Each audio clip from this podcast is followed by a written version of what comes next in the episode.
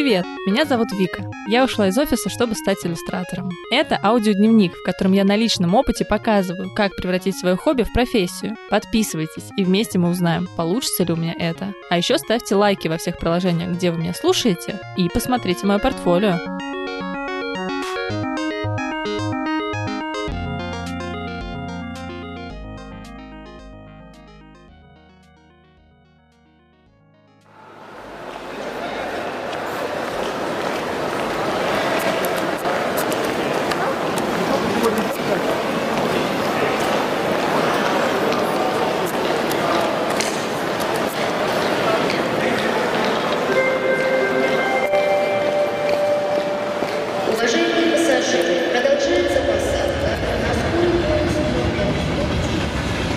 Наконец-то я отправилась в отпуск.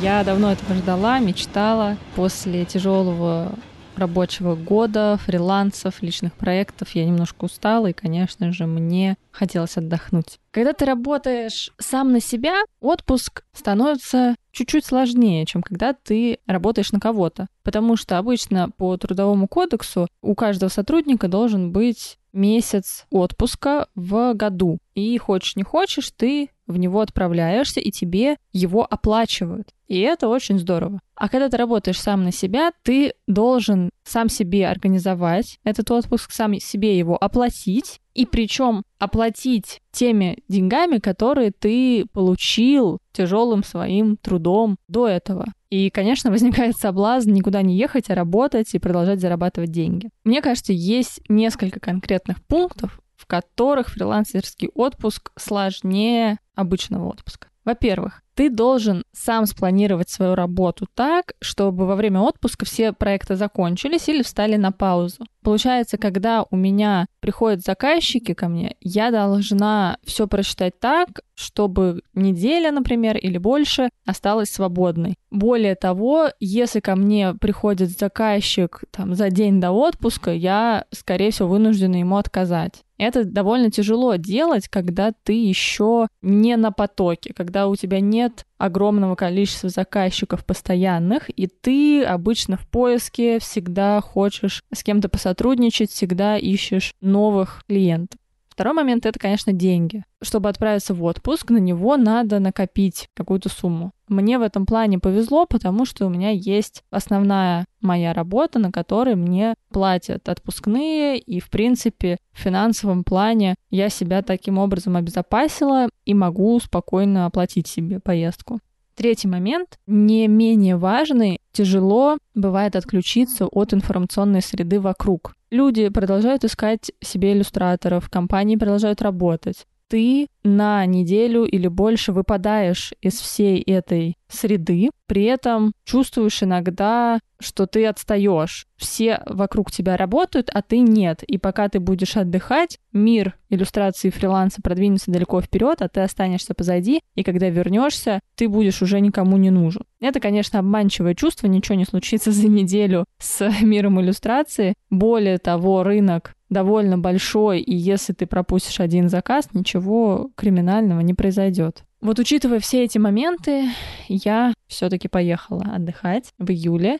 Я вообще выделяю два типа отдыха. Активный, когда ты ходишь по музеям, постоянно ездишь в новые места, не сидишь на месте. И пассивный, когда ты приезжаешь в одну локацию и просто отдыхаешь, купаешься, дышишь свежим воздухом, не нагружаешь себя переездами и долгими путешествиями в интересные места. Круче всего, по-моему, для меня, когда получается это комбинировать. Например, один-два дня активно путешествовать, ехать в интересные локации, ходить в музей, а 2-3 дня ничего не делать. Откисать в номере, в квартире, где ты конкретно живешь, выходить только до лесочка, пляжа и, в общем, делать только то, что у тебя вообще не тратит никаких твоих сил. В этот раз я была в Карелии, довольно много переезжала. Вот, мне, возможно, даже немножко не хватило вот этого ленивого отдыха, когда ты вообще ничего не делаешь, ни о чем не думаешь, но все равно я сменила обстановку, я посмотрела много новых мест, я насытилась природой, которую я обожаю, лесочки, вода, все это я люблю, поэтому для меня, конечно, это был глоток свежего воздуха.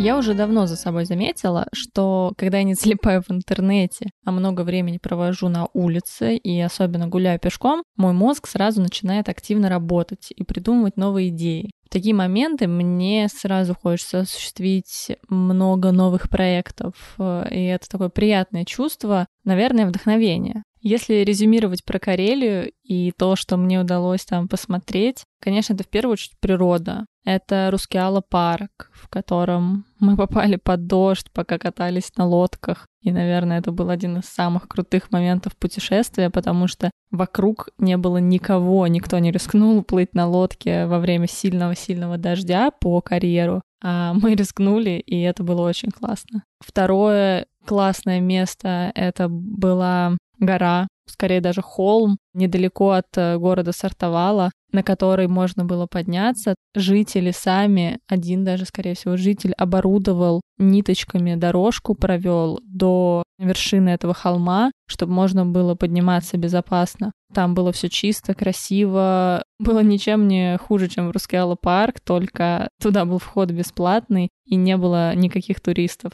Я туда поднялась, был закат, можно было смотреть на вот эту вот местность. Проезжал мимо ретро-поезд вдалеке, то есть это была просто сцена из Хогвартса, из фильма про Гарри Поттера. Конечно, сами города тоже мне понравились, они небольшие, при этом уютные, у них есть свой, у каждого города, мне кажется, есть свой ритм, свой образ. Особенно мне понравились домики в Сартовале, потому что там много памятников архитектуры 20 века, в том числе финской архитектуры увидеть финскую панельку, это, конечно, для меня, как э, для большого любителя вообще архитектуры 20 века, архитектуры конца 20 века в СССР, России и СНГ. Конечно, это был отдельный вид удовольствия смотреть на все эти необычные домики, зарисовывать их, тоже вдохновляться каким-то образом. И поэтому я рада, что получилось и погулять на природе, и посмотреть города, Наверное, на будущее я бы поехала в Карелию уже больше изучать природу, в идеале вообще в какой-то поход.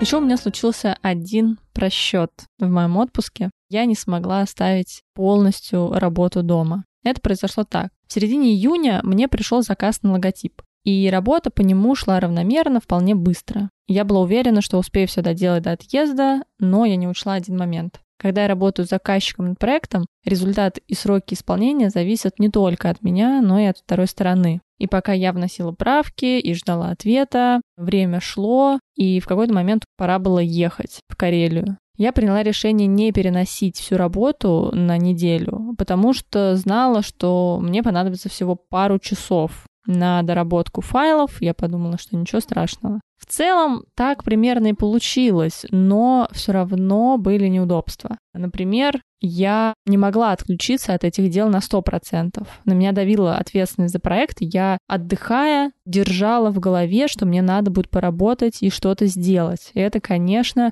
не дает расслабиться. В какой-то момент вообще пришлось в поезде во время переезда из Сартовала в Петербург ловить интернет, потом э, доделывать заказ. Комп через пару часов разрядился, и я продолжила работу уже в Питере поздно вечером, просто потому что хотела уже поскорее закончить и продолжить отдых. Когда я отправила файлы, утром оказалось, что я из-за невнимательности сделала один косяк, который пришлось переделывать. В итоге я потратила больше времени и нервов, чем рассчитывала. Это было для меня хорошим уроком, что даже если кажется, что работы будет немного и надо будет всего лишь доделать пару деталей, лучше, чтобы их не было вообще. Лучше заранее говорить своим заказчикам, что у меня будет отпуск вот железно в эти числа, и уже тогда договариваться, либо делать срочно все до отпуска, либо переносить, либо отказываться от проектов, которые будут попадать на ваш отпуск. Теперь буду, видимо, умнее.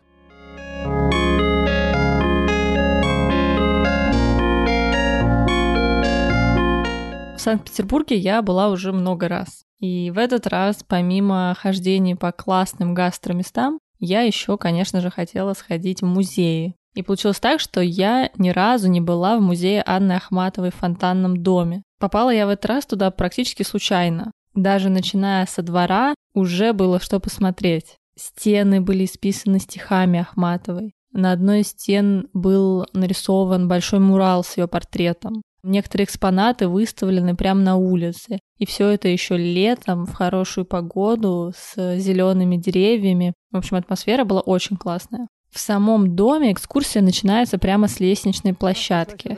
впервые поздней осенью 17 года. Вон туда поселилась, вон там вот э, У меня был аудиогид, и на каждой локации, на лестнице, потом в прихожей, потом в комнате, можно было включить соответствующий номер нам рассказывали историю этого дома, историю ее жителей, о том, как вообще с этим домом была связана судьба Ахматовой. разбросаны осколки древних клинописных табличек, и он подымал их... В каждой комнате история жителей рассказывалась через предметы быта, через мебель. И благодаря обстановке и, собственно, аудиогиду было очень легко себе все это представить вживую.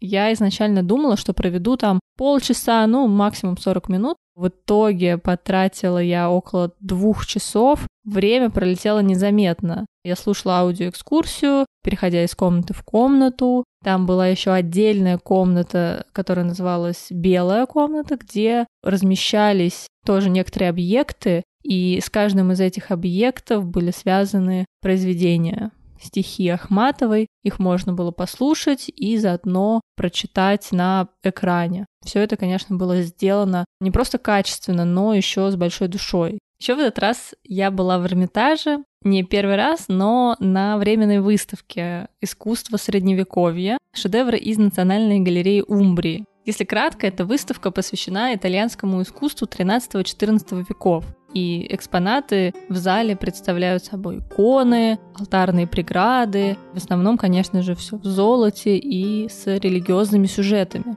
Больше всего в средневековом искусстве меня поражает вот эта глубокая символика каждого элемента, каждая деталь, на которую ты смотришь, скорее всего, что-то означает. И то, как художники соблюдали эти тонкости, для меня просто удивительно. И, конечно же, они все соблюдали строгие каноны. Но при этом, когда ты смотришь развитие искусства с 13 века, а потом переходим в 14 век, мы видим, как эти каноны менялись и как к старым представлениям о том, как должно быть изображено то или иное действие, сюжет, оно видоизменялось тоже. При этом на каждую работу можно очень долго смотреть и разглядывать детали. О каких-то вещах, в принципе, не сразу догадываешься, и можно узнать только прочитав дополнительную литературу или прослушав аудиогид или на экскурсии. И средневековая живопись, она имела своей целью рассказать зрителю библейские сюжеты, показать иногда даже взаимодействие каких-то религиозных сюжетов с правителями или заказчиками этого искусства, потому что нередко заказчик просил, чтобы его изобразили на иконе, и его изображали среди святых. Это, конечно, интересное взаимодействие, и в целом, когда находишься на такой выставке, ты смотришь не просто на иконы, не просто на искусство определенного века, а на некий интерактивный артефакт и экспонат истории и культуры, с которым взаимодействовали зрители, который должен был рассказать этому зрителю, прихожанину, рассказать определенную историю и сюжет. То же самое, собственно, что сейчас делает искусство книжной иллюстрации, любой другой иллюстрации, комикса и многих других направлений современной живописи и визуального искусства.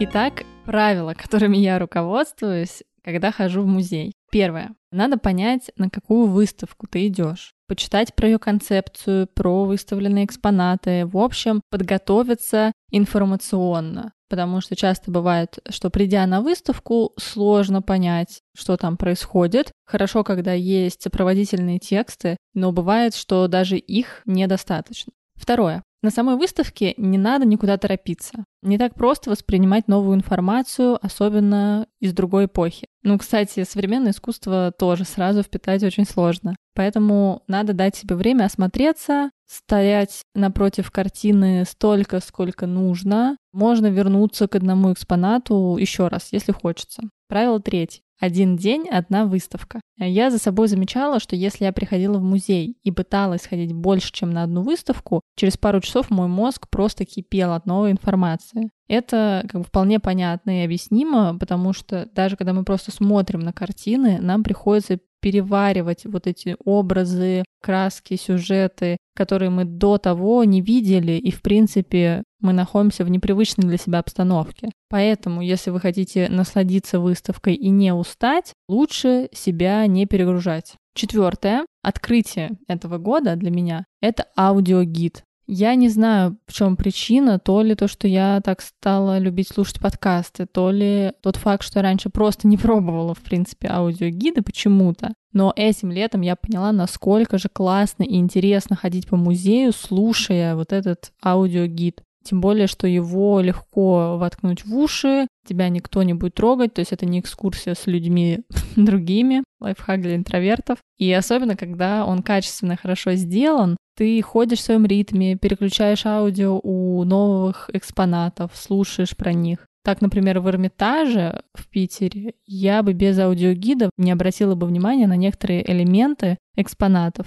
А в доме музея Ахматовой вместо скучных предметов интерьера я смогла увидеть историю настоящих людей. То есть раньше для меня дома музея всегда были немножко скучноваты, и я вот в этом году поняла почему. Потому что я бы не знала всего связанного с этими предметами, с мебелью, с картинами и так далее. Пятое. Иногда бывает так, что я с трудом понимаю то, что я перед собой вижу в музее. Это может быть тоже по разным причинам. Какая-то неподготовленность, либо просто усталость. И тогда у меня есть тоже лайфхак. Можно просто смотреть и пытаться почувствовать что-то, почувствовать это искусство, скажем так, найти в нем что-то для себя. Еще как иллюстратор я стараюсь подмечать интересные детали, композицию, цвет, сюжетные решения, особенности стиля. Иногда можно прийти в музей и увидеть совершенно новые решения художников, которые позволяют расширить свой собственный творческий горизонт, и поэтому мне, как иллюстратору, это очень полезно.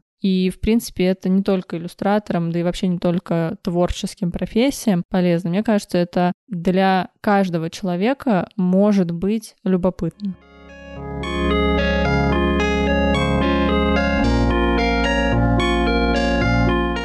Еще две недели июля я провела в Великом Новгороде, где я работала учителем, сопровождающим. И хотя это был совсем не отдых, мне все равно получилось переключиться посмотреть на город, погулять. Более того, прокачать насмотренность. Я ходила по экскурсиям к храмам, в Кремль, я смотрела архитектурные памятники города, я видела древние фрески, граффити, которые рисовали еще в 13-14 веке. Я смотрела на это все и впитывала в себя эту культуру, это искусство, потому что, мне кажется, для иллюстратора и для художника это в целом очень полезно. Смотреть на то, что было, изучать это, изучать формы, изучать линии, цвет. Как по-другому еще можно учиться, если не у старых мастеров? И, конечно, увидеть это все вживую было двойная удача, потому что в теории я это все смотрела на картинках в кино, в учебниках, но посмотреть воочию на храм, который был построен в XIII веке, и посмотреть на эти рельефы, которые создавались художниками за несколько столетий до меня, это, конечно, какое-то удивительное чувство, очень тоже вдохновляющее и, мне кажется, полезное.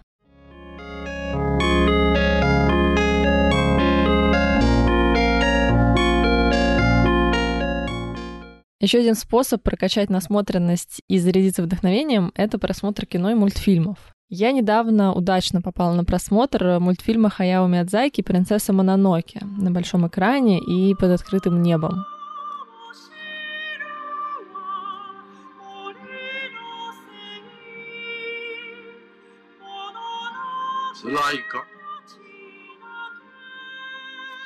Анимационные фильмы Миядзаки признаны во всем мире, и наверняка многие их знают и любят. В 2003 году мультфильм «Унесенные призраками» даже получил премию «Оскар». В работах Миядзаки очень много удивительного. Например, то, что эскизы и раскадровку он делает вручную, карандашом и акварелью. Более того, обычно он садится за работу без готового сценария, и история придумывается на ходу прямо в процессе. Еще прикольный факт, что Миядзаки довольно осторожно относится к новым технологиям, и поэтому его мультфильмы создаются с помощью традиционной послойной анимации. А это очень сложно. И статичные фоны, пейзажи которые тоже всем обычно запоминаются, рисуют живыми материалами. То есть меня это, конечно, восхищает в сравнении его анимации с тем, что делают современные другие студии, западные в основном. Разница, конечно, колоссальная, и то, какое количество работы вкладывается в мультики Миядзаки, какой-то уровень выше небес, мне кажется.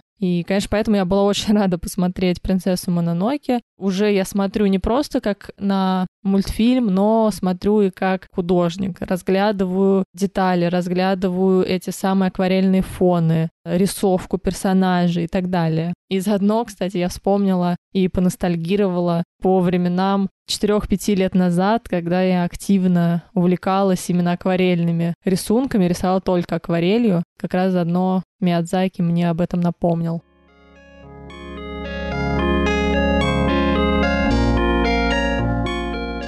Весь прошлый год, особенно с его неприятными локдаунами, показал мне, что надо уметь тренировать насмотренность и без путешествий, вообще находясь дома. Поэтому у меня скопилось несколько полезных ресурсов, которые я часто использую и для своей преподавательской деятельности, и когда делаю research для иллюстраторских проектов, когда мне надо посмотреть на предметы живописи или просто на красивые картинки, или я хочу что-то узнать новое, прочитать статьи, я иду на эти ресурсы. Я ими часто делюсь, кстати, в своем телеграм-канале, который у меня есть в описании, но и сейчас отдельно проговорю свои любимые несколько ресурсов. И первый из них, конечно же, Арзамас. Я думаю, что если вы увлекаетесь искусством, вы наверняка про этот ресурс знаете не понаслышке, тоже заходите, возможно, и читаете. Так вот, там, наверное, есть все для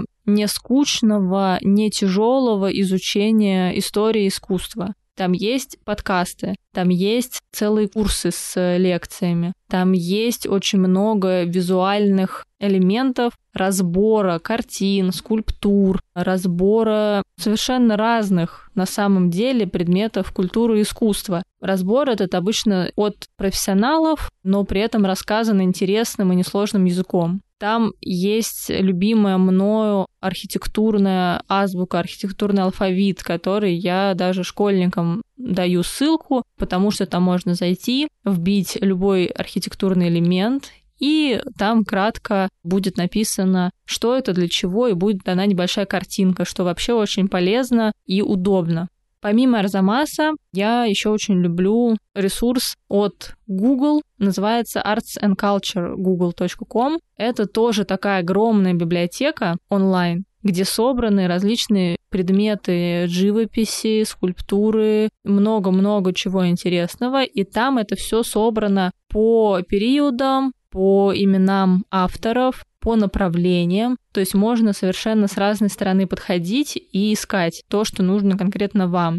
Там очень часто даны, например, картины в хорошем разрешении, чтобы вы могли посмотреть, как в музее, подойти максимально близко и посмотреть мазки, посмотреть светотень, какие-то мелкие детали, которые раньше, конечно же, мы в интернете вообще не могли иметь в свободном доступе, теперь это все есть. Помимо этого, там очень много интерактивных игр, тестов. Там можно по цветам собрать картину с помощью искусственного интеллекта. В общем, там можно проходить тесты по направлениям. В общем, все, что угодно в вашей душе, вы там найдете. Ну и последний в этом списке будет самый такой лайтовый ресурс, который я бы точно не считала никаким научным, но он очень простой в использовании. Это любимый Pinterest. У этой платформы есть свои плюсы и минусы. Плюсы. Очень легко там ищутся картинки, и они также выдают вам похожие картинки на то, что вы ищете. Как сейчас работают вот те же нейросети в аудиоресурсах, также вот и здесь. Вы нашли картинку, он вам выдает еще пять похожих или того же автора. Там можно легко делать доски настроения. В общем, если хочется поискать референсы и совершенно разнообразные картинки, фотографии и так далее, там можно это найти. Единственный большой минус этой площадки, ну даже полтора минуса, это то, что, во-первых,